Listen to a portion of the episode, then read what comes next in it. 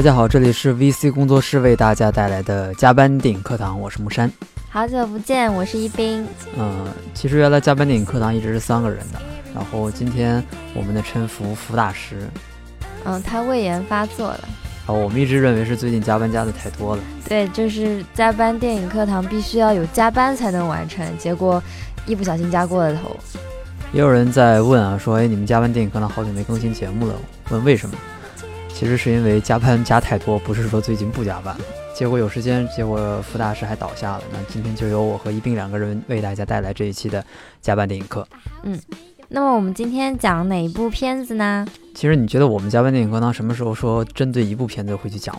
一直都是保持着很发散的思维。嗯，也是，这是我们的特色。啊，所以今天我们从这部电影开始讲。这段时间相对来讲比较火的神，不对，是不是神探夏洛克？是《夏洛特烦恼》。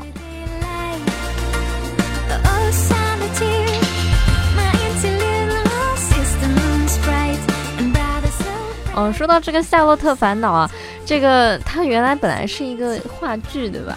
对，开心麻花的一个舞台剧。嗯，他一直以前在上戏剧院演，好像我印象当中是这样子。反正我也没去看过，结果就一直以为是《夏洛特烦恼》，就是那个夏洛特伯夏洛夏洛勃朗特什么之类的这个这个人物，就是以为夏洛特是个名儿呢。我们是不是可以开开始讲《简爱》了？呃，对，都要跑偏。嗯，其实这个名字叫夏洛，然后呢，他特别的烦恼，所以就是夏洛特烦恼。就是这个名字，它本身就奠定了这部电影肯定是个乱搞的电影。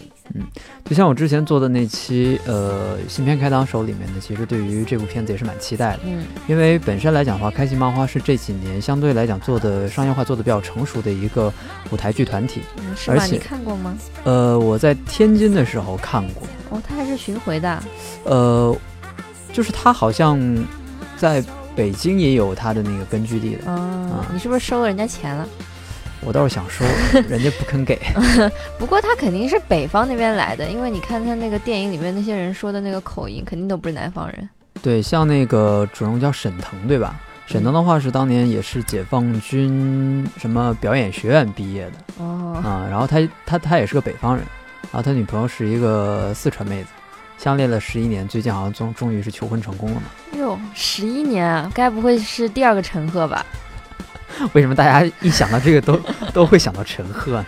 嗯，这是个不好的比喻。对，我们今天聊电影不聊八卦。嗯嗯。其实说到这部电影呢，就是它的成功是可以预见的，但只是说能够引发这么大的一个连锁效应吧，其实是大家始料未及的。因为，呃，我看好它是因为它本身是一部比较成功的。呃，舞台剧，因为它舞台剧的时候就已经是受到很多人的一个认可，就是作为一部商业话剧来讲的话，无论说它的剧本完整度啊，还是说它的整体表现度啊，其实都还是很 OK 的。嗯，所以它一旦被编成电影之后，只要不是说呃改编的太离谱啊，其实一般来讲大家都会接受的。其实提到话剧改编的，其实还有一部，就是大概是半年前左右吧。呃，其实《钢的琴》是相反，《钢的琴》是先有了电影，再有了舞台剧。是吗？对。然后其实还有这么一部，就是《十二公民》，它是明显从一开始是，但它也是先有的电影才有的，对对对，话剧，然后才有的中国版电影。对，它是根据一九七二年美国的《十二怒汉》先改编成《十二公民》的舞台剧版，嗯，然后再由舞台剧的导演再把它编成了这个《十二公民》的电影版，嗯，对啊，但是它的这个整体的票房成绩来讲的话，没有。呃，开心麻花的这部《夏洛特烦恼》来的要好。对啊，那肯定，那一个那么严肃，然后像夏洛特这个其实就是老少皆宜嘛。哦不，夏洛特烦恼这个就老少皆宜嘛。对，然后其实你看，就是一发散吧，有的时候这个思维就停不下来。我突然间又想起一个人，赖声川。嗯。就当年赖声川特别著名的一部戏就是那个《暗恋桃花源》嘛。嗯。然后他他也是曾经被改编成电影，而且还。孟京辉吗？不是孟京辉，赖声川。嗯啊，他是台湾比较著名的。我知道是两拨人在舞台上面对对对对戏是吧？是一部特别特别经典的，至今来讲也是被大家所称道的一部。就是搞舞台剧的人心目中的神。其实提到赖声川，又可以很多很多去讲的，包包括说他的人生啊，就比如说他十二岁之前一直是在美国的，十二岁之后才回到。我我以为你要说他十二岁之前一直瘫痪在床之类的。这才有讲头吗？父母还没出生，不对，自己还没出生，父母就双双去世了，这个节奏吧，一一一定要把身世写得很凄惨。然后汪峰拍过来说：“你的音乐梦想是？你有什么梦想？”扯这这才这才符合我们这个啊，就这种脑洞大开的 style 是吧？对对对。像像赖声川的那部呢，其实老实来讲的话，他的电影版并没有话剧版来的成功，但是依然受到了很多人认可。其实相比来讲的话，我觉得这倒是未来的一种趋势。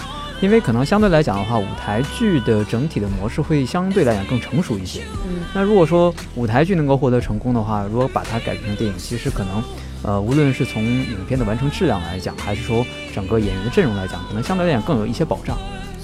嗯，对，而且我觉得吧，我看就是我没有看过《暗恋桃花源》，所以我没有什么。没关系，你可以肯定看过话剧嘛，对不对？啊。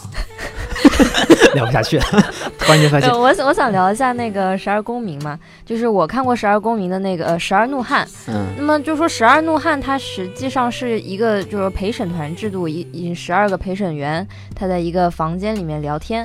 所以它虽然它覆盖的这个世界观很大，但是它这个舞台的这个呈现度不可能。就是说我很多人搞在一起，对对吧？嗯，最后我变成话剧了，肯定还是十二个人；我拍成电影还是十二个人，怎么也脱不出这十二个人的关系的。顶多我多一个什么法官呀，多一些观众呀之类的，对吧？对。但是像那个《夏洛特烦恼》里面，他就我我觉得像婚礼那场戏，他本来在演话剧的时候，他就不可能有这么多人呀，对吧？但是，但是他一旦搬上荧幕了以后，他很多场景他都可以把它很大的表现。比如说他跑到街上，然后那个八十年代的音乐响起来，是八十年代吗？对，算是八十年代。嗯，八十年代音乐响起来之后，旁边车水马龙的这些本来他在舞台上没办法表现的东西，他需要一个大的那个背景墙。呃，一个一个背景墙给他打这个状态出来，相当于放个影像时代的符号。对啊，对啊，他本来没办法身临其境给你展现的东西，他在电影里面实现了。这就是他为什么，嗯，我觉得意形式上意义上来说，他为什么比十二公民要成功？因为他很把很多细节的地方，我可以再创造。嗯，其实我倒是觉得，可能来讲，对于他来他的成功来讲，几方面吧。嗯。第一个方面来讲，它的这个话题性，就是本身它这个这个讨巧，对，很讨巧。就是说，一方面来讲，它是个喜剧，不像说就像你说《十二公民》，它是一个比较严肃的剧，对，可能接受度来讲的话可能会低一些。而且另外一点的话，它的这个演员啊，相对来讲比较成熟，都是一都是开心麻花的这个团体里面的，对的。所以的话，大家而他们演了很很久了，对对对，所以比较熟，各自间的配合也非常默契。嗯，然而其实其实我们今天坐在这儿之前想。跟大家聊的方向跟现在说的方向 完全不一样。你们知道吗？就木山想聊那个时空穿越，然而现在我们在聊话剧和那个电影的电影的这个改编啊。没关系，我们到时候可以到时候再再拉拉回来讲，无所谓。没关系，就前面都剪掉，剪掉。什么叫什什么叫做电影脱口秀？电影脱口秀就是比脑洞，看谁脑洞更大一些。嗯，好。啊，其实当时看过一本书啊，就是包括说在上上学那会儿，博学。哎，不是博学，就一直在思考一个问题，就是话剧跟电影的区别。嗯，然后书上写了这么一句话，我到现在也没怎么琢磨透。嗯，他说话剧是在一个空间内时间的延续，然后电影呢，对，是在一个时间内空间的延续。是不是觉得特别专业？是，就是有然而，其实不明觉厉的感觉。然而，然而对于这个呢，我其实了解的不是特别深，只是说，呃，会发现其实，呃，话剧、舞台剧和电影之间它是有这种区分度的，但是他们也有相关的一些联系。嗯，我就根据我过去一些经验嘛，因为我有写电影。电电影剧本也不是微电影剧本吧，好的。然后也有写过话剧剧本。那我觉得最大的区别在于，就是说你电影可以几个场景我实时的切换，就蒙太奇嘛，对，简简单点说。但是像话剧场景，因为人在上面演啊，就是我演的时间和我观众看的时间其实是并行的。对，其实你你刚刚举的例子很好的解释了我刚才说那两。其实这两句话就是直白来讲，我们来讲。就可能说用一个例子来说明说这两句话的一个关系，就比如说在舞台上面，如果两个演演员站在那边，然后四目相对，可能长达一两分钟，观众是很接受这种，因为他的时空跟观众的时空是在同一个时空，真的会有两个人站在一起，为了这种，比如说遇见一件很很很打击的事情，或者说呃很重大的一个转对，转折，就是两个人的气氛很紧张，就两个人相互对视，嗯，所以整个气氛是很凝重的，大家也不觉得一两分钟很长。对，但是如果你放在电影里面，一个超过三十秒的镜头，不切换场景，不难切换镜头来讲，它已经算是一个长镜头，嗯，然后再加上长镜头里面的人不说话，这就是会觉得很尴尬的一个，像在那个我电影节的时候去看了那个戈达尔的那个周末嘛，嗯，然后里面有一场戏，我印象当中好像是十二分钟还是二十分钟的一个长镜头，他就是拍堵车，从头堵到尾，艺术家的世界我们不懂。二十分钟长镜头，我真的看崩溃了，知道吗？就像我有一个学习这方面的一个朋友，他就跟我讲说，呃，当我们像我们这种比较三流的这种电影主我是五流的，啊，不管，反正就是以我们这种水平的主播再去看电影嘛，就是更多的是准备节目嘛。其实我们看，可能相对来讲，比说大家一般的说去看电影，可能研究的东西会多一些。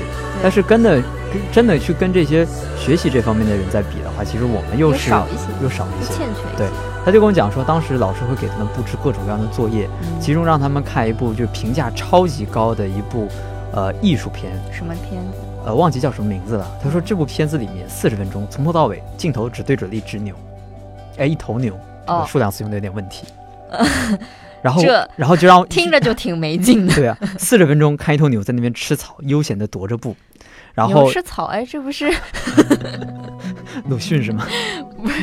不是之前阿达写过一篇文章啊？牛吃草艺术家，有哎，我就就觉得可能说是艺术之间的这个领域都是互通的，就是真的说到了一个境界了之后，发现他们的世界不是能被大家所理解的。也不是吧？我觉得他根本不 care 你理不理啊解。我要表现这个东西，我觉得我，对啊，四十分钟我就要表现一头牛吃草，它能体现我内心的那种挣扎或者宁静或者 whatever 什么东西，但我不 care 你理不理解，我把它拍出来，我高兴啊，就是这样，艺术家就这么任性。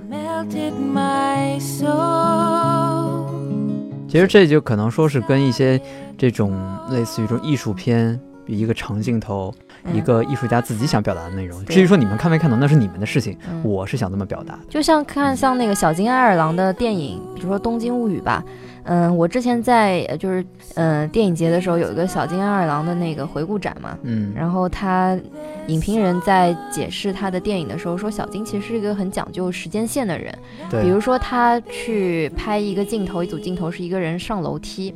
然后先是第一个组镜头是这个人上了楼梯，第二组镜头他就是在楼梯口等那个人走进这个画面，但是他会故意给这个楼梯口几秒钟的时间，就是说真的在等待这个人在真实时间线上走上楼梯的这个时间。他觉得我需要五秒钟走上来，他就会给他五秒钟的镜头。就相对来讲，小金的作品来讲，呃，我们来说是比较严谨。度很高，对，但是呢，从某些人的思考角度说，觉得小金的作品有点死板，因为一方面来讲的话，他首先就像你说的，一方面是它非常符合时间线，另外一方面就是它的构图是非常严谨的这种封闭式的构图，嗯。而且另外就是说，呃、很多人为什么会觉得小金的片子很有特点，是因为小金的很多的影视作品里面，基本上他的人物对话都是在不停的跳轴、跳轴、跳轴，所以说当你看的时候，可能说我们习惯了说我们正常的这种呃过肩拍呀、或者是这种正打反打的，然后再去看小金的作品，会发现有些不太习惯。哎，那你说为什么他要这样做呢？呃他，不 care，不，我觉得还是他没有发现这条定律呢？呃，我觉得就是说一一方面是导演的风格，因为导演我觉得他自己的风格一旦形成，然后一旦被人认可了之后，他就觉得我的方式是 OK 的，是可以被人理解的，没事不需要说我刻意的去遵守一些呃电影的一些拍摄的法则。就像说我们在看书里面，就是说讲到电影拍摄嘛，嗯，它里面就有一一条，就是说电影拍摄当中是有很多不成文的规定，但是你需要掌握这些不成文的规定，仅仅是为了让你更好的去呃掌控你的电影，更好去表达。但是不是这些东西一定是死的？当有一天你可以跳脱这些东西，依然可以很好的表达你所表达的东西的时候，这才是真正的大师。嗯，对，没错。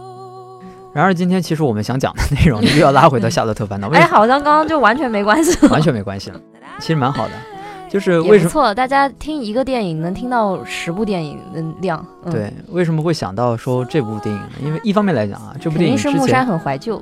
就是之前有段时间在吵嘛，说嗯呃《夏洛特烦恼》这部片子是抄袭，就是这个新闻刚出来的时候，的标题也特别有意思，就是这个标题是说，呃，《夏洛特烦恼》呃被指怀疑抄袭了《教父》导演科波拉之前的叫做苏佩基 佩吉苏，啊佩基苏啊，这个名字也很绕口，佩基苏要出嫁。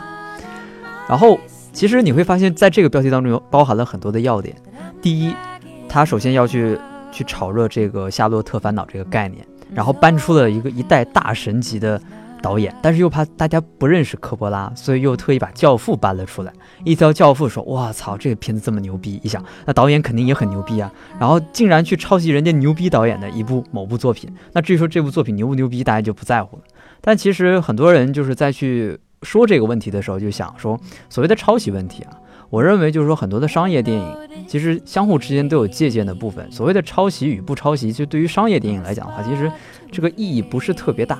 因为就像说我们看到诺兰的片子，说所谓的说致敬《二零零一太空漫游》也好，嗯或者说怎么样，其实因为你拍这种类型的片子，你多多少少都会用到这些元素。那你你说致敬也好，抄袭也好，其实呃没必要说很去较真儿的去说这个事对，情。像《夏洛特烦恼》这个《夏洛特烦恼》这个剧组的主创，两位主创他也在那个一个回应文章里面就最后声明说，直到现在他们两个人都没有看过这部叫做《佩吉苏要出嫁》的电影，其实有点小气这样说，但是人家真没看过，没有，其实我对于这个事情是怎么想的呢？我一直嗯觉得，说不定自己在炒作呢。对我就觉得他是自己在炒作，因为我就说了嘛我是一个阴谋论者，哦就是这条腹黑，这条新闻出来的时间是什么时间呢？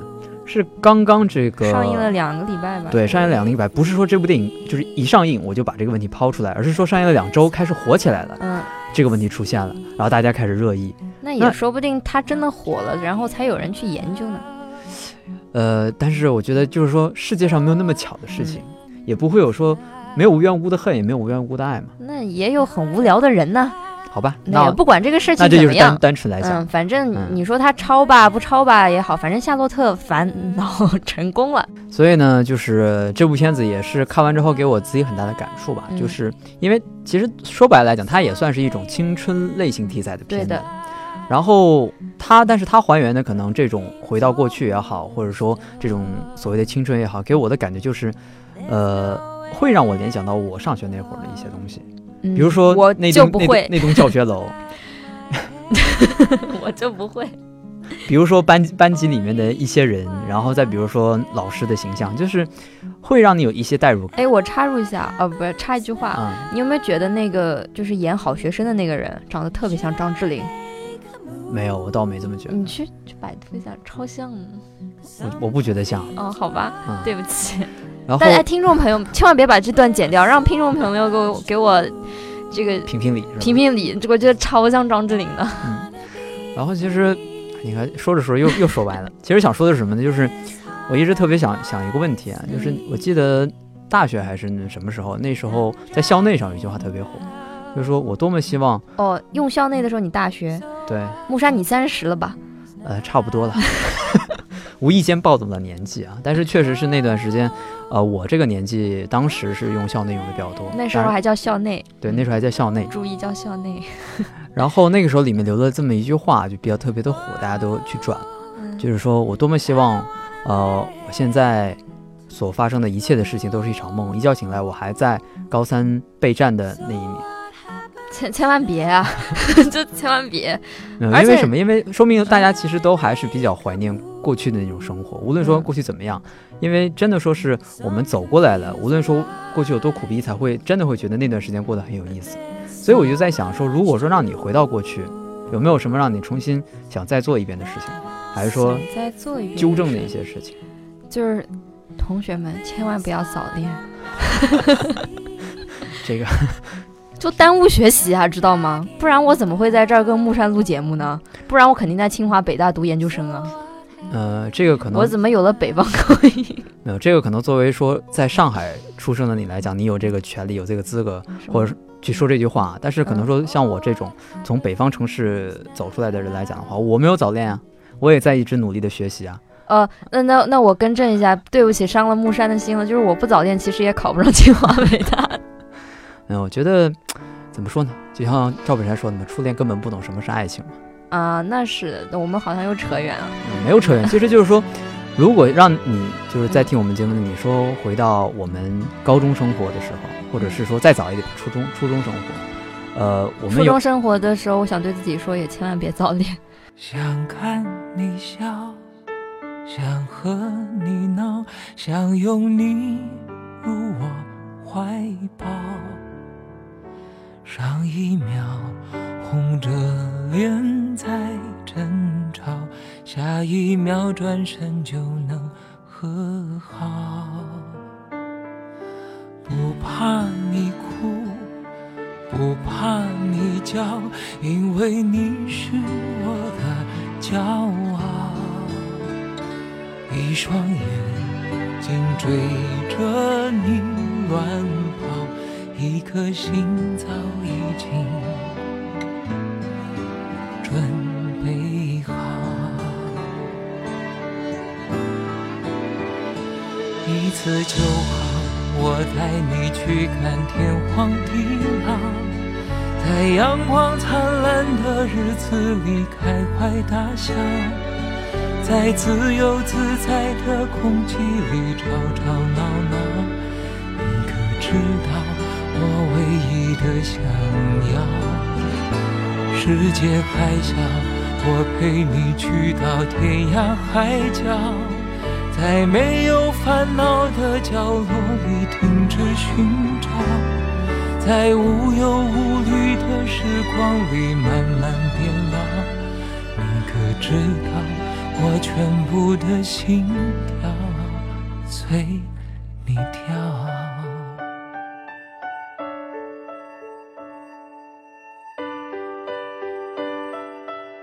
们继续来聊电影，就是说通过这么一个《夏洛特烦恼》，其实我我会想到很多的这种电影。旧的，对的，对它包括它里面的音乐。其实现在就是说，当时这个档期上面怀旧电影还挺不少的，像港囧，其实港囧也是打怀旧的牌的，但是它的怀旧就会太商业，太商业，就是让人会觉得有点不舒服，就觉得你故意的。对，就感觉是故意的。所以对港囧来讲的话，我其实一开始没有抱任何的期待，那嗯最后的结果也是证明我的这种不抱期待也是正确的。嗯，其实港囧我对我来讲啊，嗯，我觉得是导演不如编剧。我比较喜欢这个编剧，我觉得他这个整个戏他编的也就圆头圆脑挺好的，嗯。但是他这个导演就就是说徐峥。徐峥，他有点太刻意了，就是说我特别想把这个故事套到香港里，其实他放放在哪儿不行啊，嗯非要放在香港，他就想把这个故事以港片怀旧，然后用那些老港片的音乐、那些老港片的桥段，然后香港的这个东西，他在还还给观众一种。怀旧的感觉吧，就你们爱看港片，那我现在就造一个伪港片给你们看，我赚你们一波钱。我原来还以为说是不是最近香港的这个旅游业对，也有这个可很能。就是很很差，然嗯后的话是不是有这种这方面说我想借这样一部影片去带动一下香港的这个说不定香港那个政府就投资了，嗯这个有待考证的。那其实就像你说的，其实这部片子主打的一些点是在于说怀旧、情怀，包括说我们对于港片的一些东西。但是实际上从影片的展现效果来讲的话，并没有这这方面的一些东西。我至少我不买账的。对，比如说我们看到王晶在拍戏的过程当中，但是我们在看到说王晶在拍戏，但是拍的竟然是一部科幻戏，所以就讽刺。对，所以说就是对于说，嗯，可能说我们在香港能不能看到说我们之前在以前港片当中看到的一些这种香港电影的镜头，其实完全没有，只是说完全靠这有吧，像他那个《古惑仔》到那个妓院里面去追凶的那一段，其实算是算是还原老港片吧。不过我觉得挺拙劣的。就是嗯我是觉得挺没劲的。然后包括他在什么就是悬崖峭壁也不是，就是在那个嗯、展览中心啊，不是不是，那个那段就更扯了，就就是我的意思说，他那个从那个妓院逃出来，然后在嗯那个就是都是空调那个外机的那个地方爬来爬去嘛，他嗯也没有港，你现在技术进步了那么多，威亚调来调去的，还不如以前人拍的呢，是吧？我觉得一点都不爽，我就想让徐峥那个还有那个谁包贝尔。包贝尔在那儿多挂一会儿，他一会儿就下来了。像比如说，如果说他把一些经典的片子，比如说《英雄本色》呀，或者无是间道呀对《无间道》，再或者说《古惑仔》，再比如说像王家卫的一些呃片子的一些地方，就是你做个致敬，对吧？把这些里面的桥段去加在你这个整个港囧的过程当中，其实可能这种怀旧感会更强一些。单单说是我听一些香港的歌曲啊，或者怎么样的，可能来的要更更加的让人感触。但给我的感觉就是哪儿赞助他去哪儿拍啊，啊，那倒是，就是那个感觉那个演艺中心。就是那个他办画展的那个地方赞助他了，他去那儿拍一下。然后那个酒店赞助他了，他去拍一下。就就给我这种感觉，我不知道是不是，我没有考究过。但是，但是就以我对这个徐峥的这个商业妙型的这个了解，我感觉就很有可能是这样嘛。其实讲白了，他拍电影，情怀占四十六十是赚钱吧，可能还说多了。你基本上来讲的话，这部片子是一部稳赚不赔的电影啊，毕竟有之前的泰囧的垫底。那当然，大家也买账嘛，反正就票房买账，大家赚钱，然后其实也是赞助了那个，给给了国内的这个电影行业一点强心剂吧。嗯，也不算坏事。然后接着说这个关于 青春夏洛特，没有，不是关于关于青春，关于这个穿越啊，就说不对呢。其实。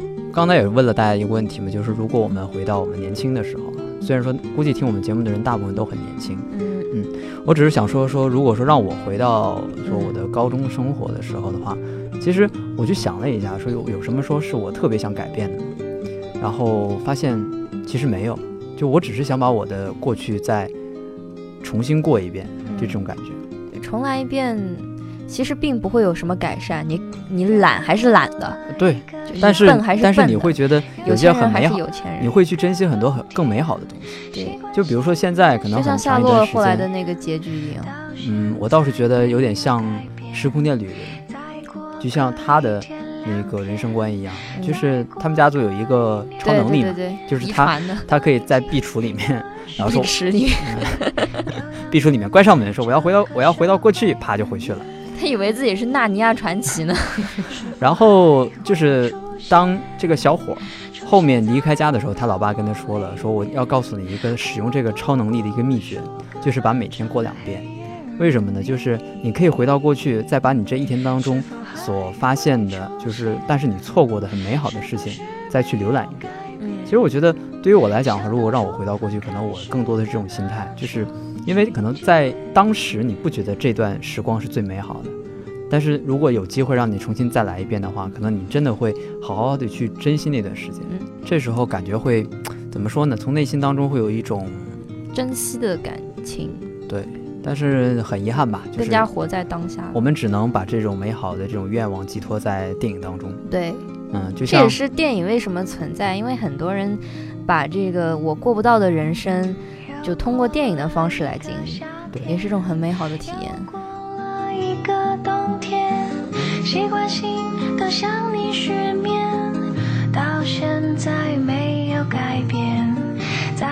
就像之前说到这个穿越嘛，那我们可能又要提到两部片子。那一部片子呢是《重返二十岁》，它不算青春片吧？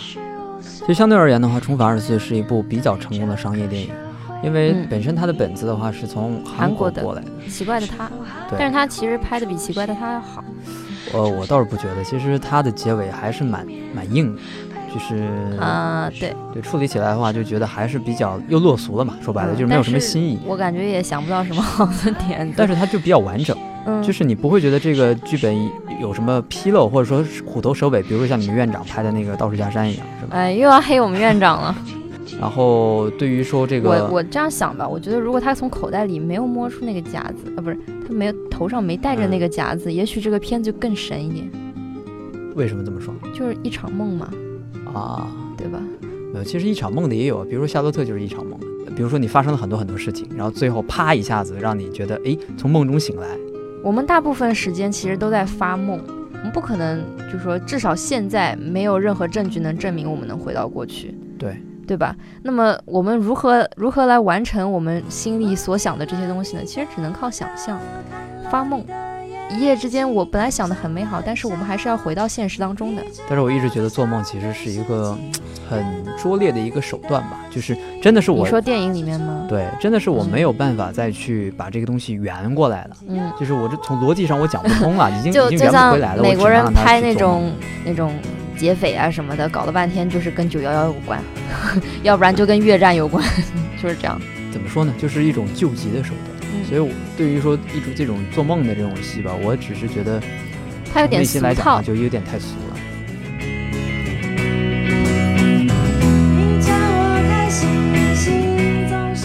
然后，其实说到这个回到过去，因为因为什么？因为最近又看了一部片子，叫做《回到未来》。嗯，因为最近不是很火嘛，它真的时间线跟、跟当前就是搭上了，《回到未来一》里面，它是二零一五年的十月二十几号，二十五号吧。啊，是这样的，然后它真的跟现在的时间线搭上了，然后很多公司，比如说百事公司呀、啊苹果公司呀，它为了不破坏它时间线的那个发展，就真的为了这个公司，呃，这个电影里面就曾经出现过的，比如说那个经典款的百事可乐，嗯未来款的百事可乐，然后然后百事公司就真的造了一瓶这个东西。然后好像是限量款的吧，然后卖很贵，大概两百美金一瓶这样。那个电影里面说大白鲨的第二十二十集啊，然后然后我印象当中好像是这个数字吧，然后那个那个游乐园里面真的就造了一块这个板放在那儿，说大白鲨第二十集的什么一块板让大家合影，就是其实是脑洞很大开的啦，就真的没有，我倒是觉得这是一种情怀，就是，呃对，之所以说大家能够这么去重视，这因为一部电影所引发了这么多的这种效应，我觉得嗯倒是觉得真的大家很很喜欢这部电影。是啊，而且《回到未来》的三部曲系列，应该来讲也是很多人对于科幻电影的一个一个启蒙，嗯嗯，对吧？大家都会去去怀念那段时间，尤其是他的那辆车嘛，开到对八十八码就可以就可以回到回到过去或者回到未来。嗯，还有那种伙伴之情啊，对，就包括像很后来的很多影片，都会或多或少的都会去致敬啊、这部电影。对的，嗯，而且里面的话，虽然说我们知道它是一部软科嘛，然后它里面对于说呃未来的场景，然后的一些展现、一些想象，其实我们放到现在，挺接近了，对，很接近，甚至说有一些超前。就有点像那个凡尔纳的那些小说一样，嗯，海底两万里，他们真的造了一个潜水艇。对，所以发现这些人搞这种软科幻、硬科幻的人，最后其实他们半个科学家。对而且三部曲都大家看起来很有意思，因为它本身其实是算是一部轻喜剧，嗯然后基本上每一部你都会看到 Martin 呃昏倒的镜头，然后他醒了总会说妈妈你在哪儿？然后说说呃没事的，你现在是在比如说你现在是在什么就什么什么农庄嗯什么什么二十几楼，就像宿醉一样，里面那个道哥每次都出来就先被人带走了，就 后面这一部片子没没他事儿了。对我在想，如果说他可能搬到现在，如果说三部曲这么像的话，可能会被人骂说你这个每一部都这么像。但是现在反过头来回去看的话，倒会觉得很有意思。对啊，很多三部曲都是这样的，比如说拜见岳父大人，他去拜见岳父大人，岳父大人不喜欢他，搞了很多乱七八糟的事情出来，结果他们和好了，就是这样。其实发现美国的这种系列电影，它都是对它都会规避很多的风险。比如说，如果当他的第一部作品成功了之后，他就会尽可能在后面进几部去套，就相当于一种套路。对，呃，最经典的可能就是那个美国派吧，就感觉其实每一部讲的都差不多，或者是长大成人，嗯，就是亚当桑德勒的那那那个系列，就会发现都差不多，无非就是年纪变了。但是我觉得这是一种比较成熟的商业的这种商业模式，就为什么有的人要就很瞧不起好莱坞。好莱坞这个商业片，就因为它，其实一一直套套到说大家不买账了，好，这部就关掉了。它保证说我一年要有多少片子的的产出量，嗯，这样我不仅在技术上进步，我这帮人我也能养得起他，然后我市场也维持下来，我这个厂牌我能屹立不倒，红旗飘飘的。嗯，这然后就所以我需要一个流水线嘛，就我每年至少我得生产这么多部片子，我才能保持我现在在这个行业里的地位，对对吧？那如果我要是每一步都有风险的话，那不就不如我搞得好的我就多搞几部，这就跟我们当时写作文是一样的嘛，就老师给你一个模板，嗯那你写个开头，然后三分三段，三段式。三段，然后完了以后你就总结一下，就结束了。你里面内容就怎么怎么怎么的，然后不建议你说写小说呀、写诗歌呀，这都是牛逼的人干的事儿。你们你们这群不太不怎么牛逼的人，你们就给我好好写那个三段式的议论文吧。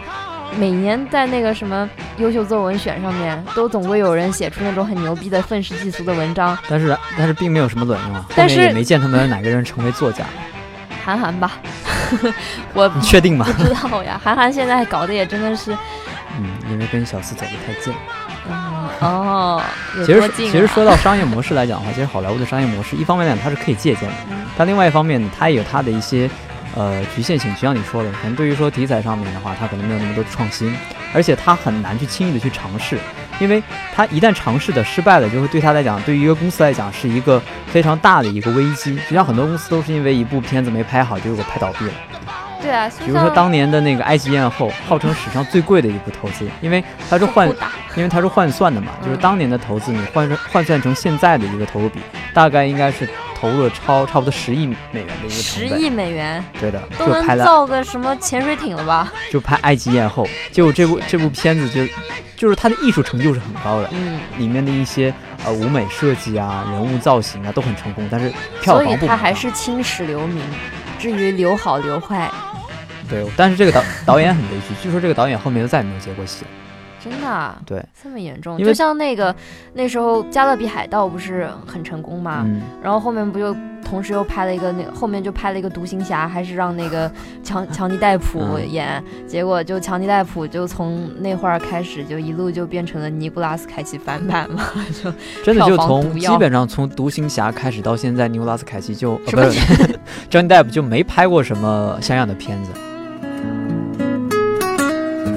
然后最近有部片子由那个休·杰克曼演的，就是他是演那个叫呃黑胡子船长，就是彼得潘不是海贼王吗？不吧？彼得潘小说那部小说改编的叫小飞侠，嗯对。